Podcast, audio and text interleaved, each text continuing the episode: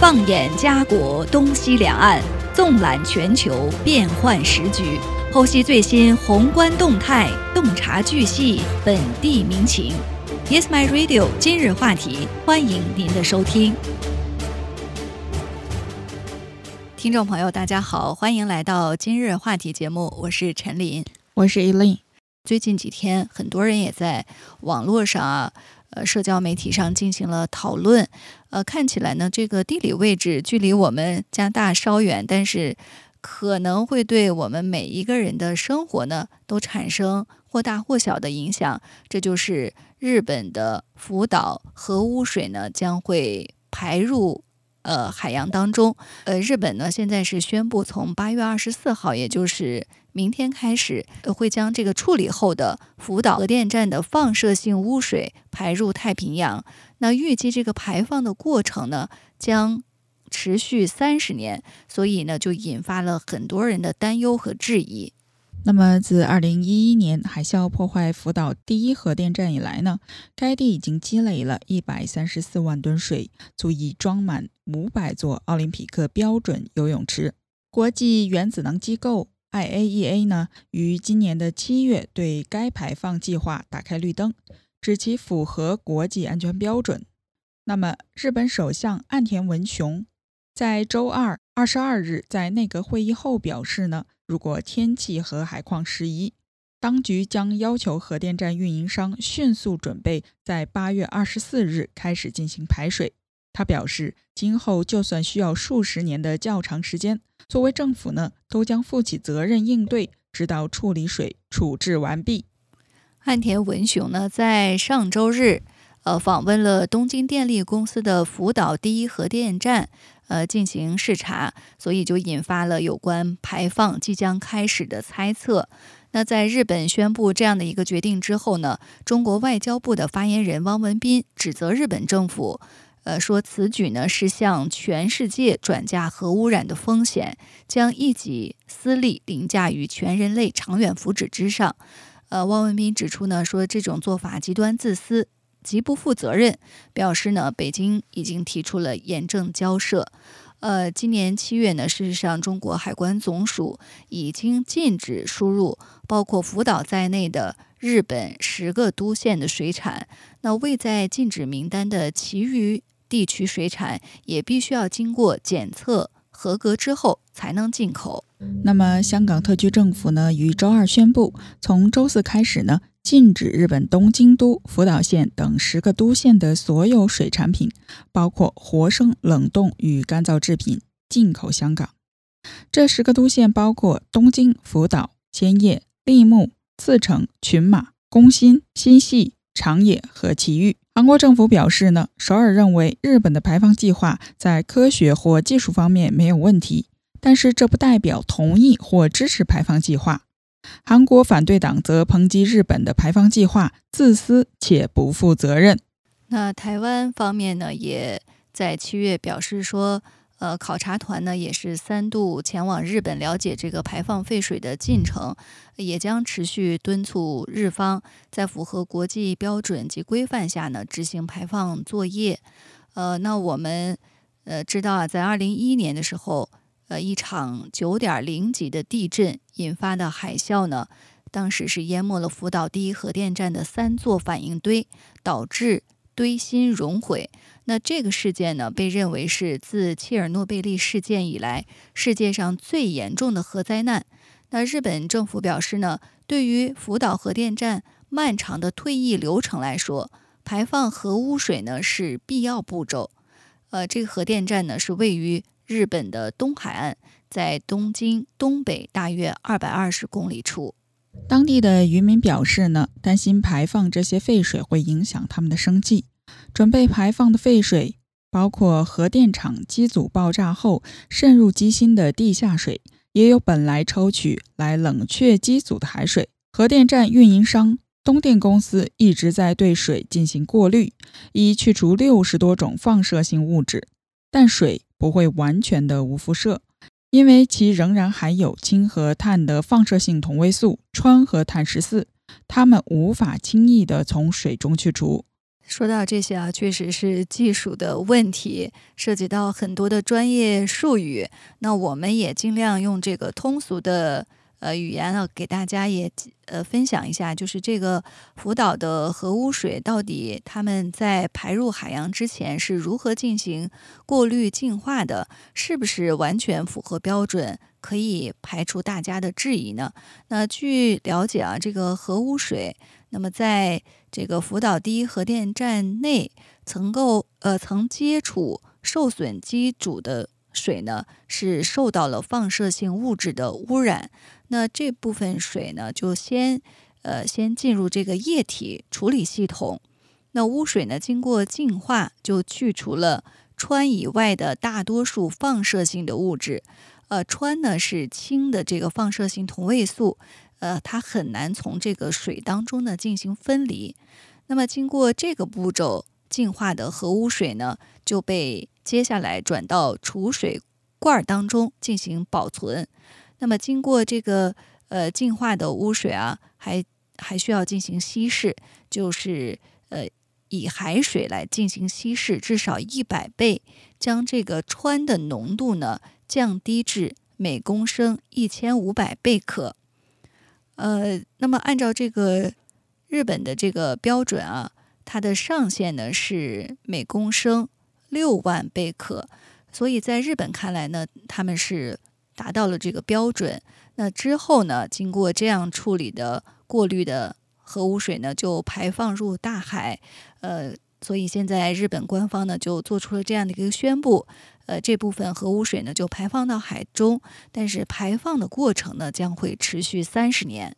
香港核学会主席陆炳林博士分析说呢，现在福岛所排放的废水，除了一些核电站废水常见的放射性元素，例如氚和碳十四之外呢，还多了许多所谓的超铀放射性物质，比如说钚、锶、铯。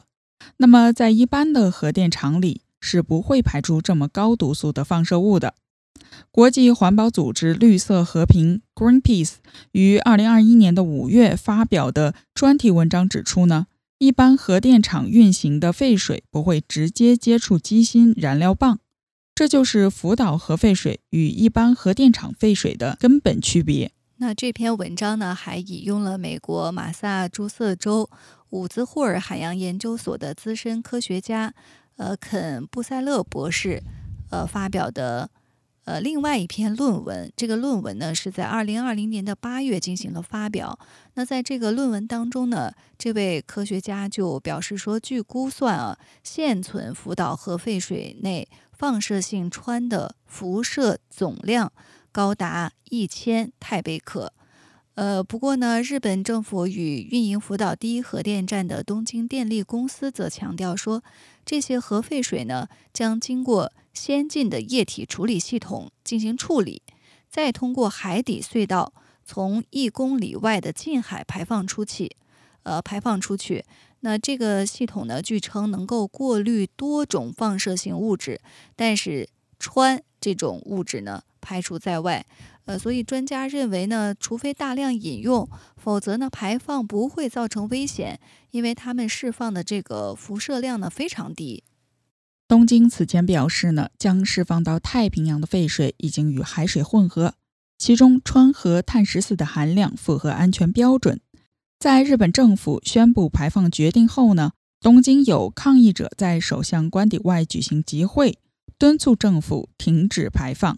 确实啊，虽然日本的官方呢进行了很多的解释，呃，他们表示呢，这个排放到海洋当中的核污水呢，完全是符合标准的，通过现代的技术呢，经过了合理的处理。但是大家呢都有这个印象啊，就是谈核色变。所以尽管有了这些科学的解释，毕竟它是非常专业的术语，很多民众呢，其实我们还是。呃，不能够完全的相信，依然有很多的担忧和质疑。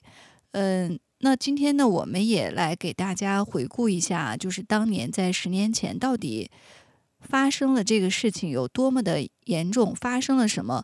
呃，对现在依然还有怎样的影响？呃，很多人都清楚的记得啊，就是在呃十年前。也就是三月份的一个周五下午呢，日本东海岸是发生了这个有史以来最强烈的地震。呃，当时这场地震呢是达到了九级，所以震感强烈。地震引发的海啸呢席卷了日本本州主岛，造成了一万八千多人死亡，并将整个城镇呢从这个地图上抹去。那在这个福岛核电站呢，呃，巨浪冲破了防线。淹没了反应堆之后，引发了重大灾难。那当局呢？呃，是设立了隔离区，但是随着这个核电站的辐射泄漏，隔离区的范围呢越来越大，就迫使十五万多人呢撤离了该地区。十年后呢，禁区仍然存在，许多居民未返回居住。日本当局认为，完成清理工作将需要长达四十年的时间。而这项工作已经耗费日本数万亿日元。那么，福岛核电站在哪里呢？福岛第一核电站位于福岛县大卫镇，它位于日本东海岸，距离首都东京东北约二百二十公里，即一百三十七英里。二零一一年的三月十一日，当地时间十四点四十六分，在仙台市以东、核电站以北九十七公里处。发生东北地方太平洋地震，即2011年东北大地震。在海啸袭击海岸之前呢，居民们提前十分钟收到了警告。由于地震、海啸和核事故的影响，总共有近五十万人被迫离开家园。那么，在这个福岛啊，这个具体的这个位置，当时到底发生了什么呢？呃，当时这个核电站的系统检测到。地震，并且呢，自动关闭了核反应堆，呃，紧急的柴油发电机开启，来保持冷却剂在堆芯周围的泵送，呃，但是即使这个反应堆停止工作之后，这个堆芯啊仍然是热的惊人。那不久之后呢，一个十四米左右高的海浪袭击了福岛，呃，水流呢淹没了防御性的海堤之后。淹没了核电站，并且呢冲毁了应急发电机，呃，工人呢就赶紧恢复这个电力，但在随后的几天，三个反应堆当中的核燃料过热，导致部分堆芯融化，这也就是所谓的核事故。那核电站呢还发生了一些化学爆炸，导致建筑物严重损坏。放射性物质呢开始泄漏到大气层和太平洋，就迫使人们疏散，所以隔离区的范围呢也是不断的扩大。在核灾难中呢，没有人立刻的死亡，但是至少有十六名工人在爆炸中受伤，还有数十名工人在进行让核反应堆冷却和稳定核电站的工作时呢，暴露在辐射当中。据报道，有三人在受到高浓度辐射后被送往医院。辐射的长期影响一直是一个争论的问题。世界卫生组织 （WHO） 在2013年发布的一份报告称呢，这场灾难不会导致该地区的癌症发病率出现任何的明显上升。日本国内外的科学家认为呢，除了紧邻核电站的地区外，辐射风险仍然相对较低。但许多人认为危险要大得多，居民们仍然非常的谨慎。虽然官方已经解除了许多地区的限制，但是大多数人还没有返回家园。二零一八年，日本政府宣布一名工人在接触辐射后死亡，并认同其家人应该得到赔偿。然而，一些人被证实在疏散过程中死亡，其中包括数十名医院病人。他们因担心辐射而不得不转移。福岛核灾难被国际原子能机构列为七级事件，这是最高级别的事件，也是继切尔诺贝利之后第二个达到这一级别的灾难。那么这场灾难到底谁来负责呢？呃，批评者就。曾经指责啊，说这个事件当中呢，缺乏应急准备，以及核电站的运营商东京电力和日本政府反应混乱。呃，日本国会呢成立了一个独立调查，得出结论说，福岛核泄漏呢是一场深刻的人为灾难，指责这家能源公司呢没有达到安全的要求，也没有为这种事件呢制定应急计划。